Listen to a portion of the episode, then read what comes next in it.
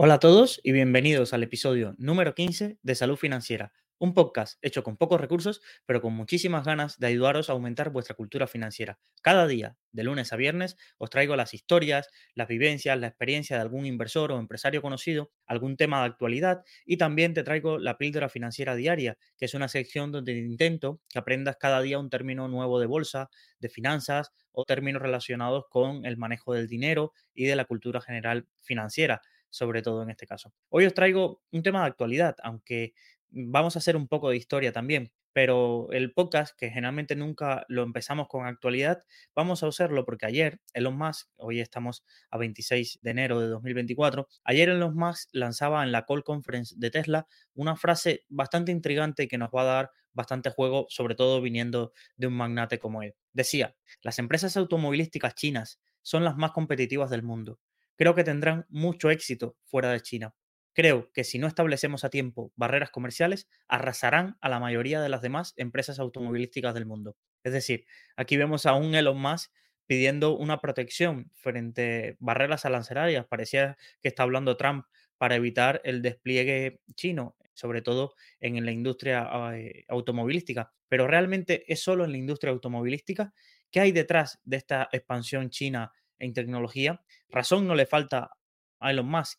Es decir, China sufrió un golpe bastante fuerte con, la caída de Huawei, que es una de las cosas que, que, veremos hoy, y ha decidido devolverlo con el doble de fuerza, inundando todos los mercados con productos baratos y de tecnología media. Pero ¿cómo lo hacen? ¿Qué hay detrás de este auge de la economía y la tecnología china?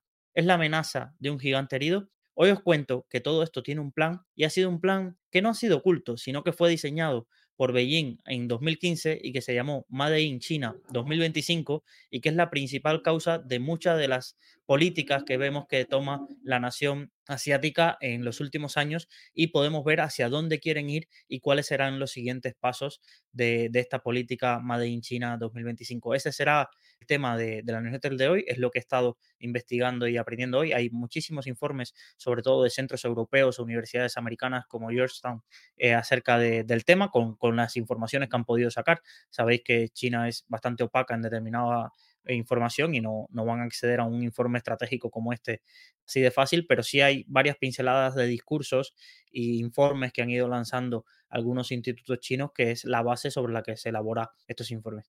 Pero vayamos para entender un poco la situación actual, vayamos un poco más atrás y vamos a empezar con esta pregunta. ¿Dónde estaba China mientras Taiwán y Japón se forraban ingresando dinero con la fabricación de los chips de silicio y el negocio de los transistores y la fabricación de tecnología avanzada. ¿Dónde estaba China?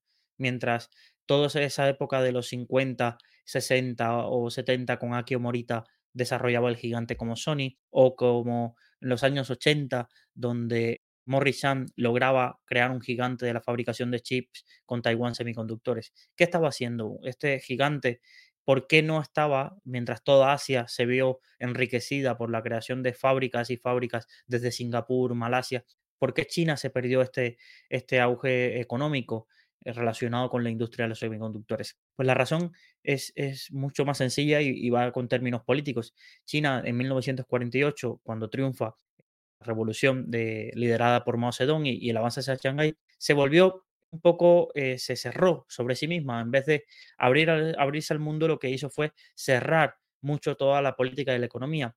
China acusaba que, sobre, sobre, todo Mao acusaba a sus rivales políticos de haber permitido que China estuviera inundada de productos extranjeros mientras habían grandes hambrunas por la falta de mano de obra en la agricultura. Y de ahí nace una de las grandes propuestas históricas, que es la revolución cultural muy parecido a lo que quizás yo viví en Cuba con, la zafra del 70.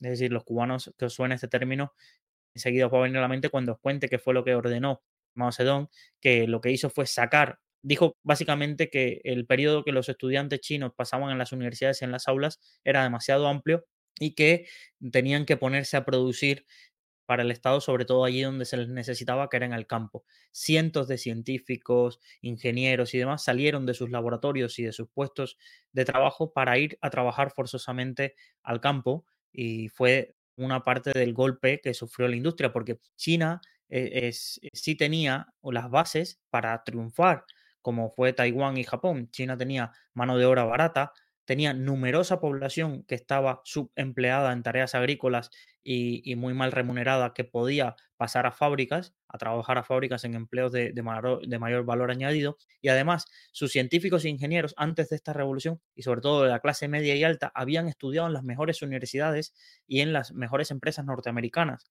que fueron de donde salió a, mediados de los 50 y, y a principios de los 60 toda esta tecnología que ayudó al crecimiento de Silicon Valley. ¿Qué pasó? Que todos estos eh, expertos y demás, ante el escenario que se planteaba de regresar a China para ser enviados a trabajar al campo, pues generalmente casi todos se quedaron en Estados Unidos y formaron plantillas de las empresas nacientes en ese momento que, y perdieron esa calidad de vida. Un ejemplo es Morris Chan, que como sabéis era chino y había tenido que emigrar a Hong Kong huyendo un poco de, de esta revolución y luego pasaría casi toda su vida en Texas Instrument, en Dallas, desarrollando procesos de fabricación de, chip, de chips y, después volvería, pero volvería a Taiwán, no volvería a China. Entonces, eso es un poco la base, la tenían, incluso China tuvo casi el primer instituto de, estudio de semiconductores y tecnologías avanzadas, pero todo esto se, deshizo por esa orden de, en 1968 de enviar a las personas a, trabajar en el campo y se perdió, se destruyó casi toda la parte de la industria.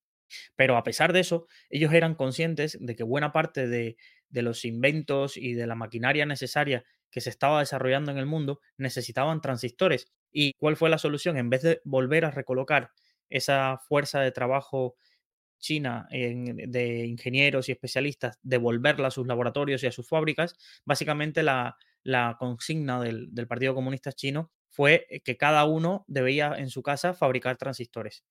Esto fue un, lema que todo, en todas las casas deberían haber estar preparados para fabricar. Evidentemente, la tecnología necesaria para desarrollarlo, por muy alta capacidad intelectual que tuviera la población china, no era suficiente y, había para un informe años después situó que de cada mil semiconductores que se producían en China, solo uno cumplía los estándares de calidad que se necesitaban para, para, poder utilizarlo. Es decir, se invirtió en esto, en que la población general, en vez de quizás estar haciendo otras labores se pusiera a producir semiconductores, pero, pero no, tuvo el efecto deseado para, para, lograr crear una producción nacional que evitara la dependencia extranjera. Al final, Mao lo que hizo fue cerrar China, crear una autarquía, quizás como aquí en, en, España en la primera época, sobre todo del franquismo, que se cerró también económicamente sobre, para, producir y favorecer la industria nacional, pero era una época que sin estos componentes extranjeros avanzados no se podía desarrollar casi nada de lo que en los países vecinos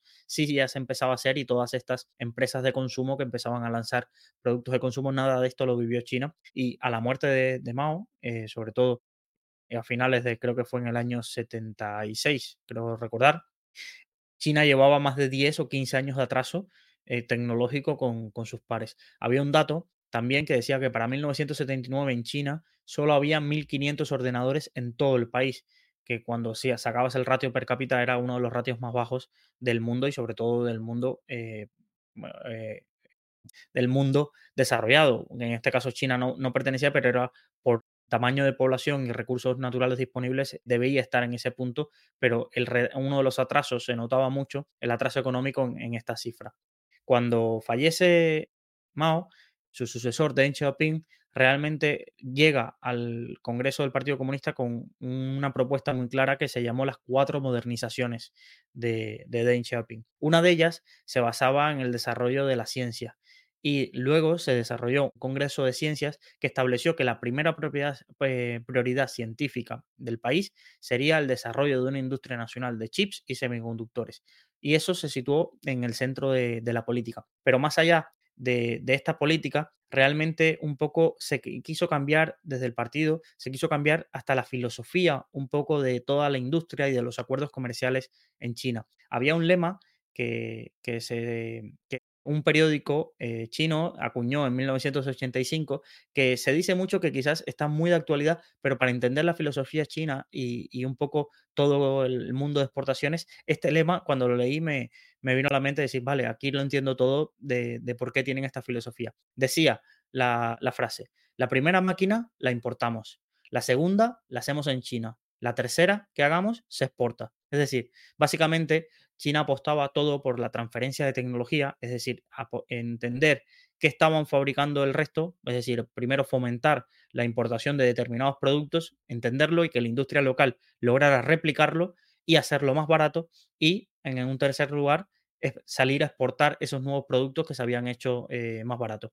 Y si alguien fue fiel a esta filosofía que, planteó el Partido Comunista y este lema que salió en este periódico, fue Ren Fei que quizás no lo conoces, pero es el creador de Huawei. Y a esta sección de Descubriendo A, que, siempre intento traeros una personalidad, hoy os traigo a esta, a esta persona y también os traigo a Huawei y lo he titulado un poco El ascenso y la caída de Huawei. Ren Fei nació en Shenzhen, ¿vale? En, hijo de, fundó Huawei en Shenzhen. Hijo, era hijo de una familia de profesores de secundaria de una ciudad al sur de China y estudiaría ingeniería en, en Sichuan. Se unió al ejército, que aquí viene una de las, una de las cosas controvertidas, y estuvo varias épocas de, su vida eh, relacionado con, el ejército y allí trabajó para una fábrica de componentes sintéticos. Luego se mudaría a Shenzhen. ¿Y, y por qué a Shenzhen? Shenzhen es una ciudad fronteriza con Hong Kong. Si volvemos un poco atrás, en esta época que estamos hablando, de los años 80, Hong Kong todavía pertenecía a los británicos y era floreciente. Había muchísimas fábricas de chips, de transistores y, de productos basados en estos en Hong Kong, en Taiwán. Pues en Hong Kong se había desarrollado toda una industria floreciente y la ciudad tenía miles de trabajadores desplazados allí buscando una calidad de vida que no tenían en China. Pues Shenzhen era una ciudad que estaba justo al lado y una de las modernizaciones que intentó hacer China fue establecer determinadas ciudades que le llamó zonas económicas especiales donde permitía que hubiera iniciativa privada. Es decir, permitía que si tú viajabas a esas ciudades pudieras tener la posibilidad de desarrollar tu empresa y tener ventajas fiscales, tener favorecer las exportaciones y demás. ¿Y esto que consiguió? Que hubiese un tráfico de mercancías y sobre todo eh, comercial entre Hong Kong y Shenzhen. Y Shenzhen floreció mucho porque también de todas partes de China empezaron a llegar emprendedores, empresarios que quisieron establecerse ahí para desarrollar eh, su empresa.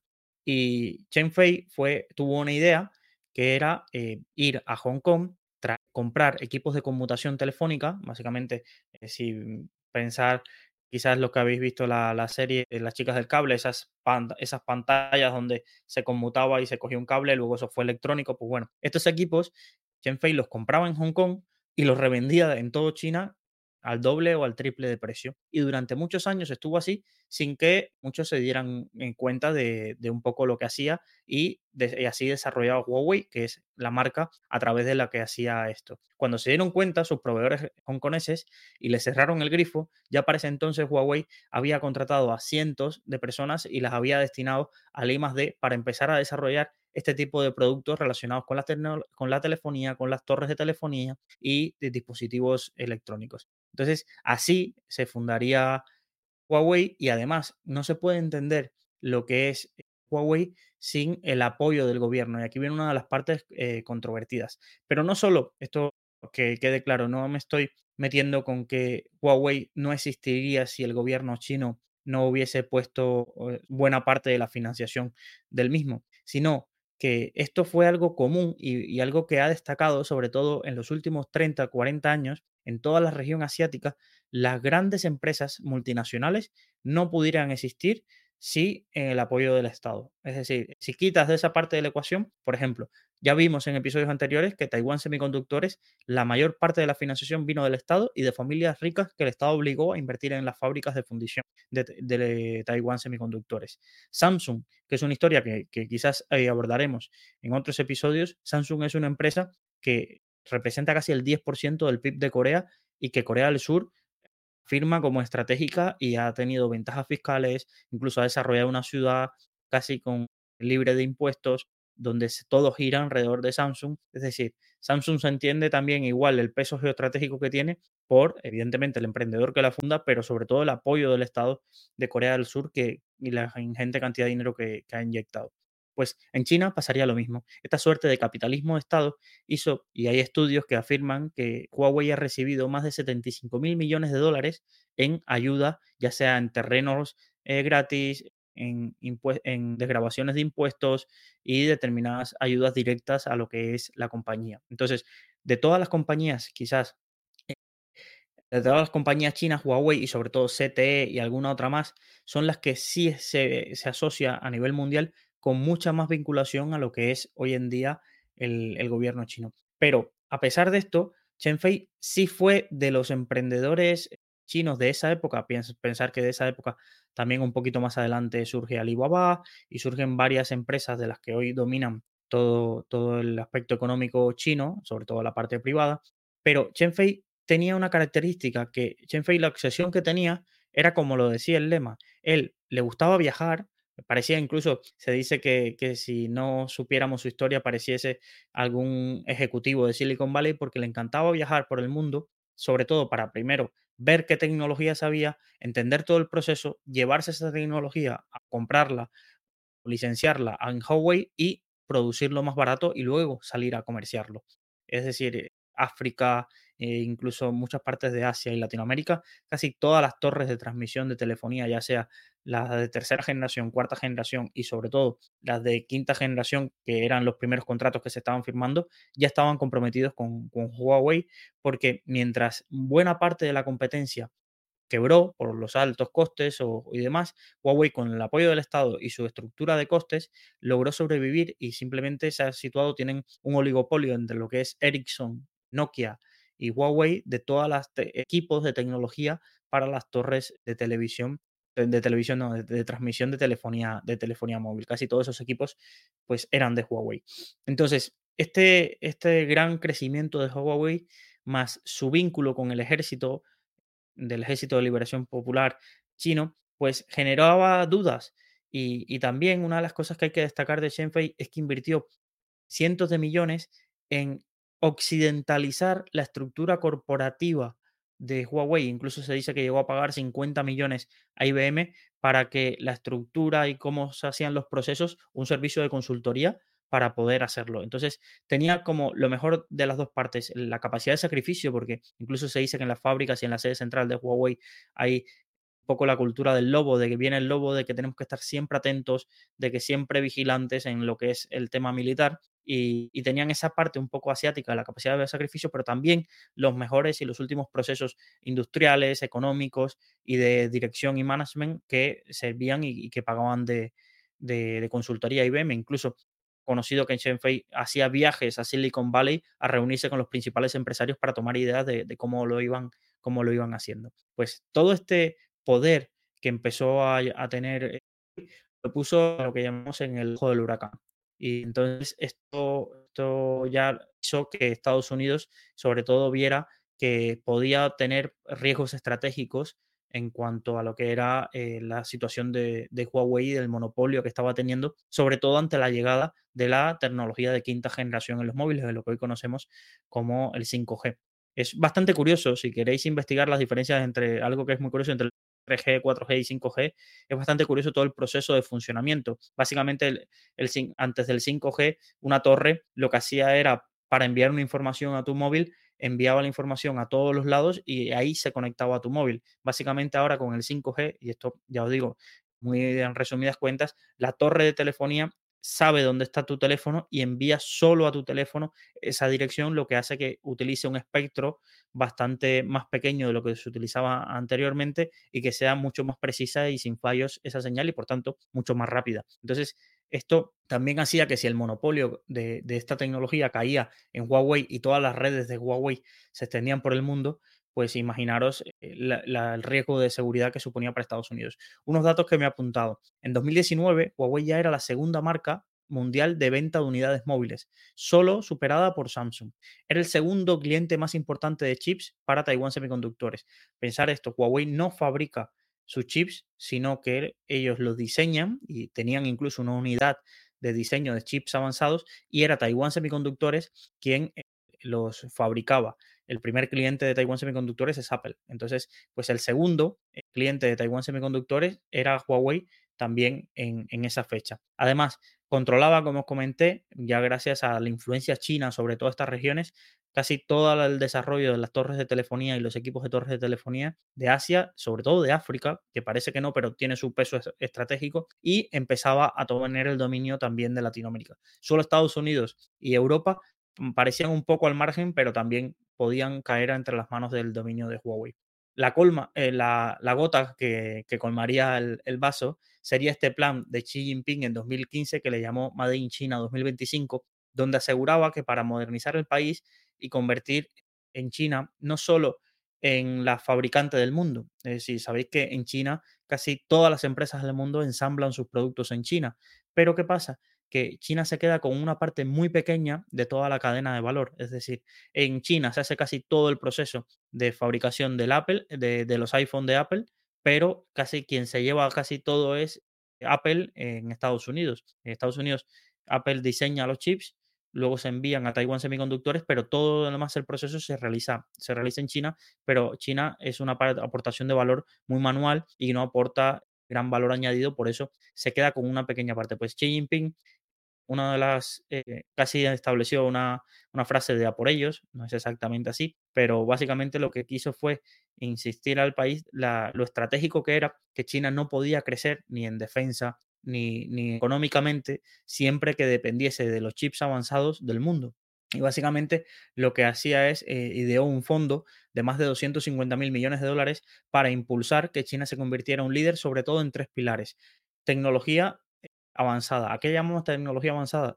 China quiere ser el pilar y sobre todo, ahora que se habla mucho de eso, en inteligencia artificial. Quiere ser el pilar en movilidad eléctrica y quiere ser el pilar en la producción de, de chips y semiconductores avanzados.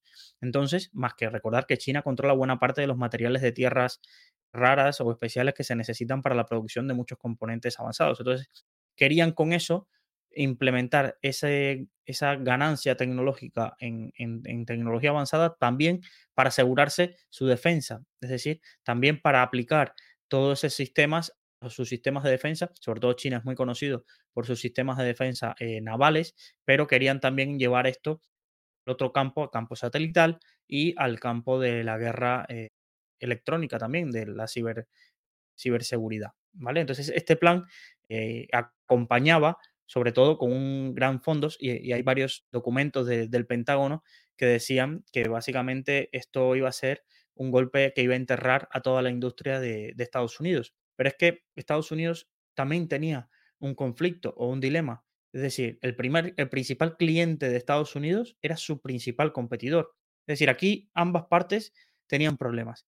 China era la fábrica del mundo, pero, por ejemplo, para fabricar algo de, gran valor añadido necesitaba que los chips se diseñaran en Estados Unidos, que lo, con, que lo fabricara una empresa taiwanesa con tecnología y con herramientas de una empresa holandesa, ¿vale? Y que, y que todos estos componentes no se desarrollaban en China, incluso las empresas como puede ser SMIC, que es una empresa de fundición que competía con Taiwan Semiconductores, no tenía una capacidad suficiente ni las herramientas de última generación de V, que es toda la, nueva línea que está lanzando ASML para, para poder seguir fabricando chips con luz ultravioleta, pues nada de eso, de esta tecnología, la tenía China. Entonces se veía China atada de pies y manos y ya se temía Xi Jinping que este, este, vamos a decir, problema en la cadena de suministros podía paralizar buena parte de, todo lo que habían ganado eh, tecnológicamente sus empresas y demás. Y entonces lo consideró un riesgo geopolítico bastante grande y, desarrolló esto. Y todavía hay desacuerdo acerca de si este plan Made in China cumplirá sus objetivos o simplemente era una propaganda más y tendrán que reformular sus objetivos para, los próximos años, pero realmente es un objetivo claro el conseguir esa independencia en seguridad en cuanto al abastecimiento de los chips. Estados Unidos tenía ese dilema, las empresas norteamericanas también tenían ese dilema, pero realmente no podían eh, hacer otra cosa, es decir, las empresas americanas sabían que tenían que seguir fabricando en China por el tema de los costes y por el tema de que llevaban demasiados años deslocalizando su producción ahí, pero llega Trump, ¿vale? Básicamente llega Trump y ya la administración Obama, sobre todo en los últimos días, esto es como Obama, la administración Obama dejó muchas cosas para sus últimas semanas. En las últimas semanas ya la secretaria de Comercio lanzó un duro comunicado acerca de que no estaban, que la guerra comercial que tenía China y el subsidio a las empresas chinas pues era una política de seguridad nacional. Pero más allá de este discurso y de encargar a varios, eh, a varios científicos quisieran, y ingenieros y economistas que hicieran un análisis de la situación real de cómo estaba Estados Unidos de dependencia de China en cuanto al sector de los chips y el sector de, de toda esta parte de ensamblajes, realmente no tomaron ninguna acción. Y Trump realmente al principio también lo evitó. Es decir, aparte de lanzar tweets y un poco incendiar un poco con la forma que tenía la comunicación de él, realmente las primeras acciones que tuvo eran parte de su negociación. Por ejemplo, nada más llegar Trump al poder, hay una multa a la empresa CTE por, eh, por espionaje y realmente luego se, se condona esa multa y terminan llegando a un acuerdo. Eh, luego se vuelve a multar porque se dan cuenta de que eh, CTE había violado los acuerdos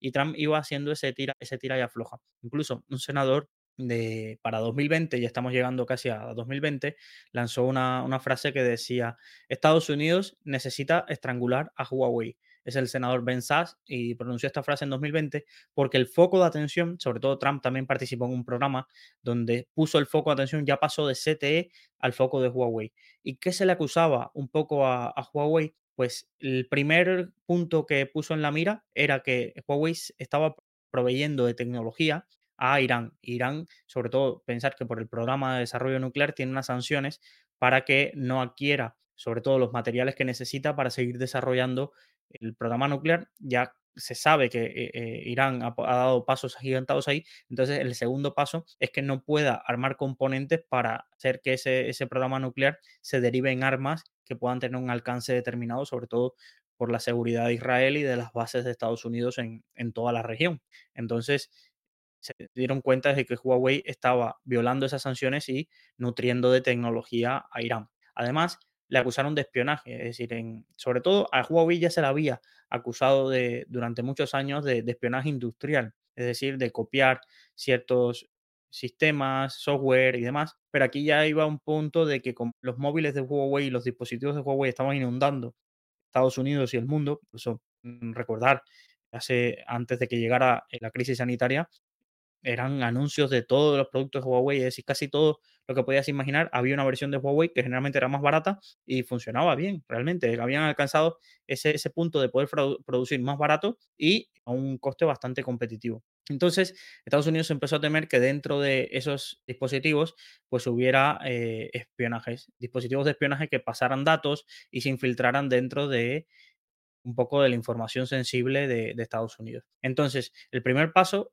que hizo fue prohibir la venta de chips fabricados en Estados Unidos a Huawei. Pero realmente esto no le hacía daño a Huawei, porque más allá de Intel o de alguna empresa que fabricara en Estados Unidos, ya dijimos, Intel fabricaba en Taiwán semiconductores.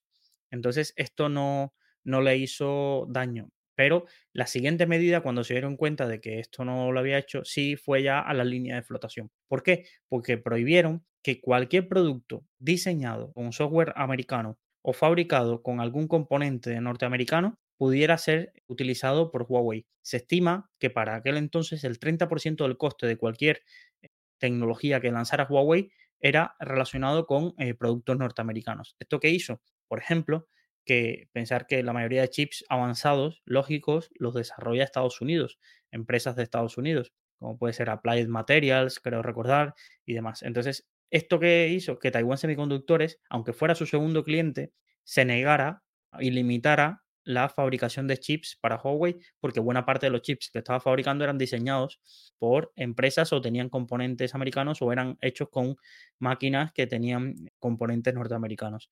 Entonces, Taiwan Semiconductores prefería perder el segundo cliente, pero no se podía arriesgar. Recordar que la isla de Taiwán es amenazada sobre todo por declaraciones en los últimos años, declaraciones belicistas del gobierno chino en cuanto a la, política de una sola China, de la reunificación de Taiwán.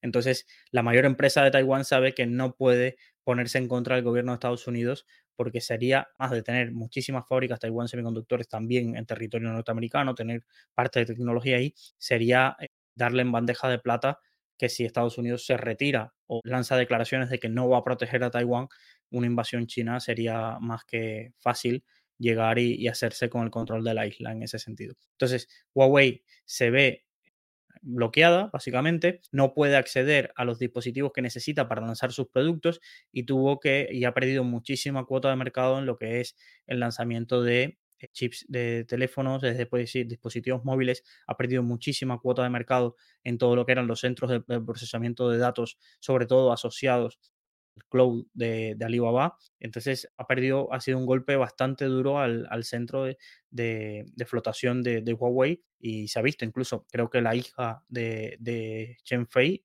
creo recordar que fue detenida en Canadá. Ahora tendría que buscar a ver si si ya fue puesta en libertad y, volvió, pero fue detenida en Canadá en el auge de, este proceso contra, contra Huawei.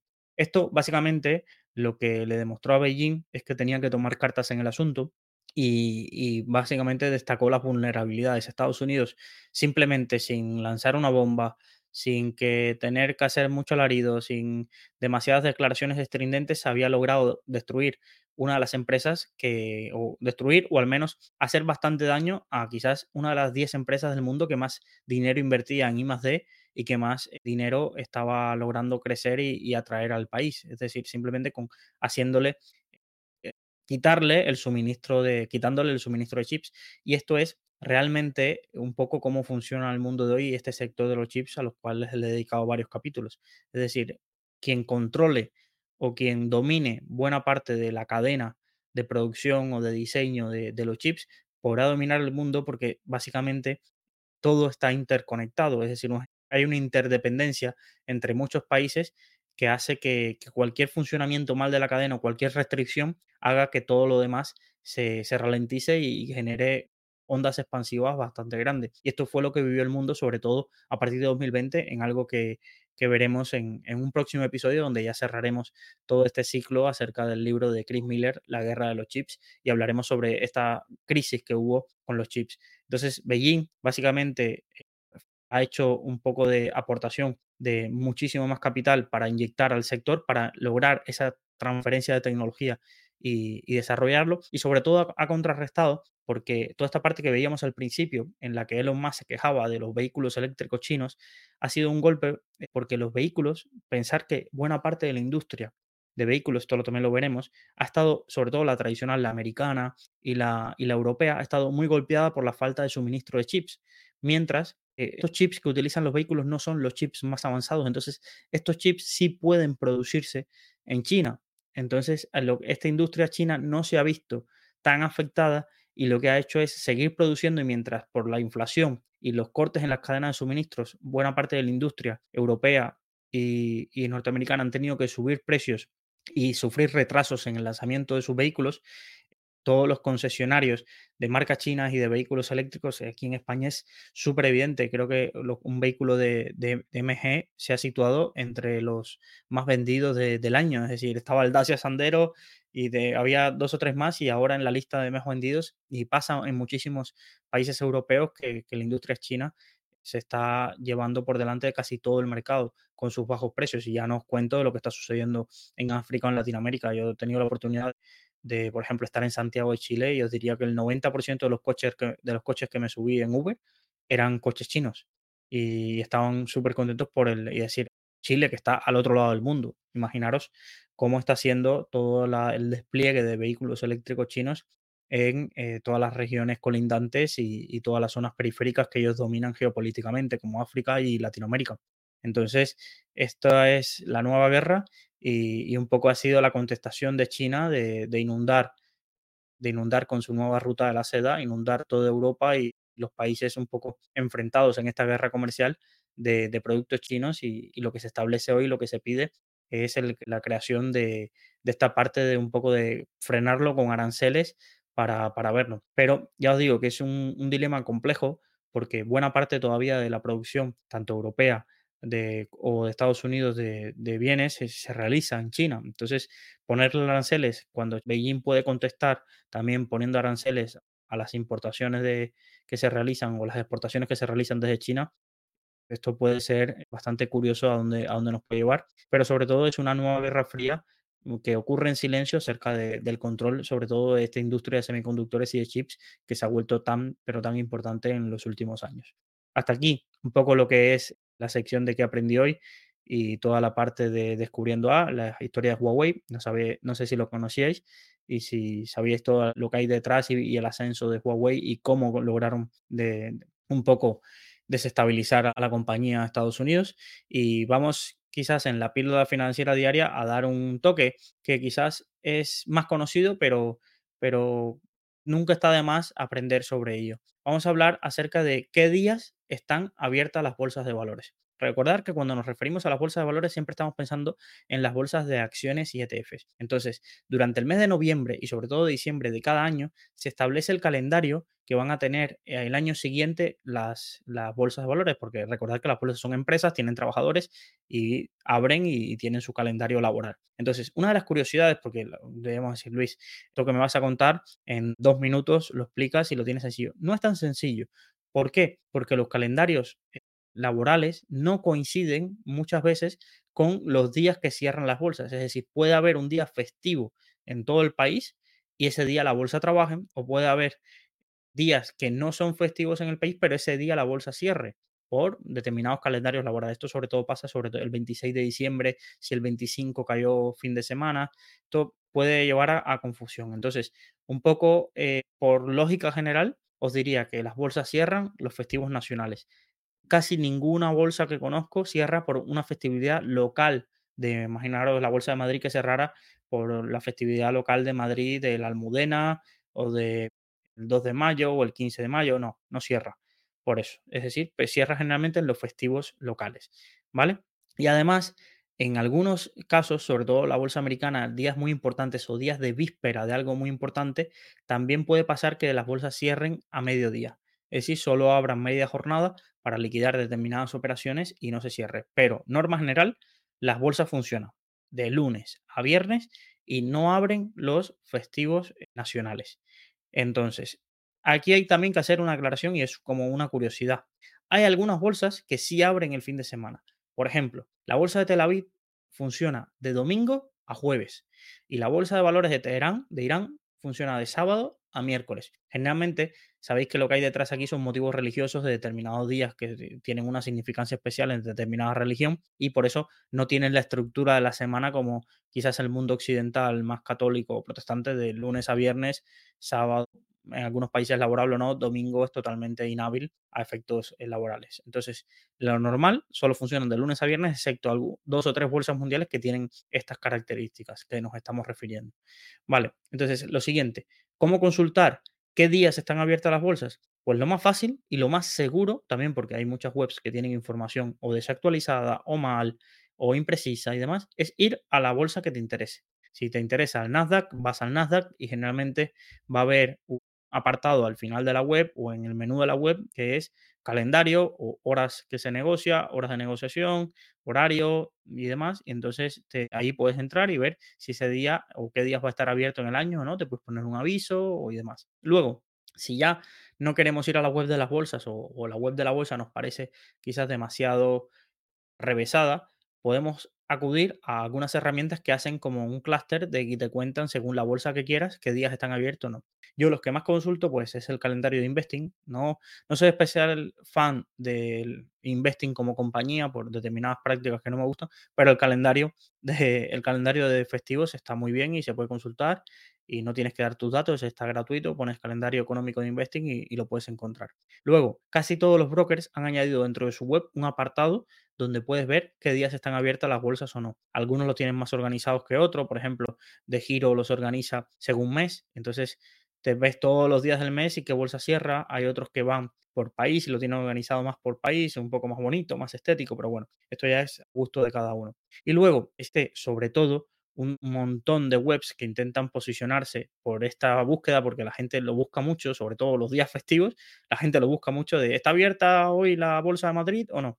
Entonces, hay muchísimas webs especializadas que buscan captar tráfico y que yo podría recomendaros que fuera la tercera fuente que, consultéis, sobre todo porque muchas de estas webs a veces están hechas por especialistas de finanzas que van a una fuente y, lo hacen bien, pero otras veces puede estar hecho esto con inteligencia artificial que a veces no está actualizada al año o puede estar hecho por alguien que no tenga conocimientos de marketing pero no tenga conocimientos de, de la bolsa y dónde buscar esa información. Entonces, ten en cuenta que esta última no la recomiendo tanto. Otra pregunta, preparando el episodio que se me ocurrió que podría ser interesante es, ¿por algún motivo se puede cerrar una bolsa? La respuesta corta es que sí, ¿vale?